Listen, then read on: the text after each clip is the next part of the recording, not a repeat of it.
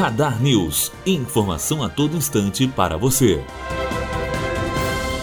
O Tribunal Superior Eleitoral assinou no dia passado um memorando de acordo com Facebook e Google para evitar a proliferação de notícias falsas, fake news, no período eleitoral. As empresas se comprometeram a combater a desinformação gerada por terceiros, observando para isso o cumprimento às normas internacionais de direitos humanos e as boas práticas da indústria. O documento de apenas duas páginas, no entanto, não detalha nenhuma iniciativa nesse sentido, dizendo apenas que o combate se dará por meio de prevenção de práticas dolosas de desinformação, projetos de fomento à educação digital e iniciativas que promovam jornalismo de qualidade. Matheus Azevedo, aluno do primeiro ano de jornalismo, direto para a rádio Unifoa formando para a vida.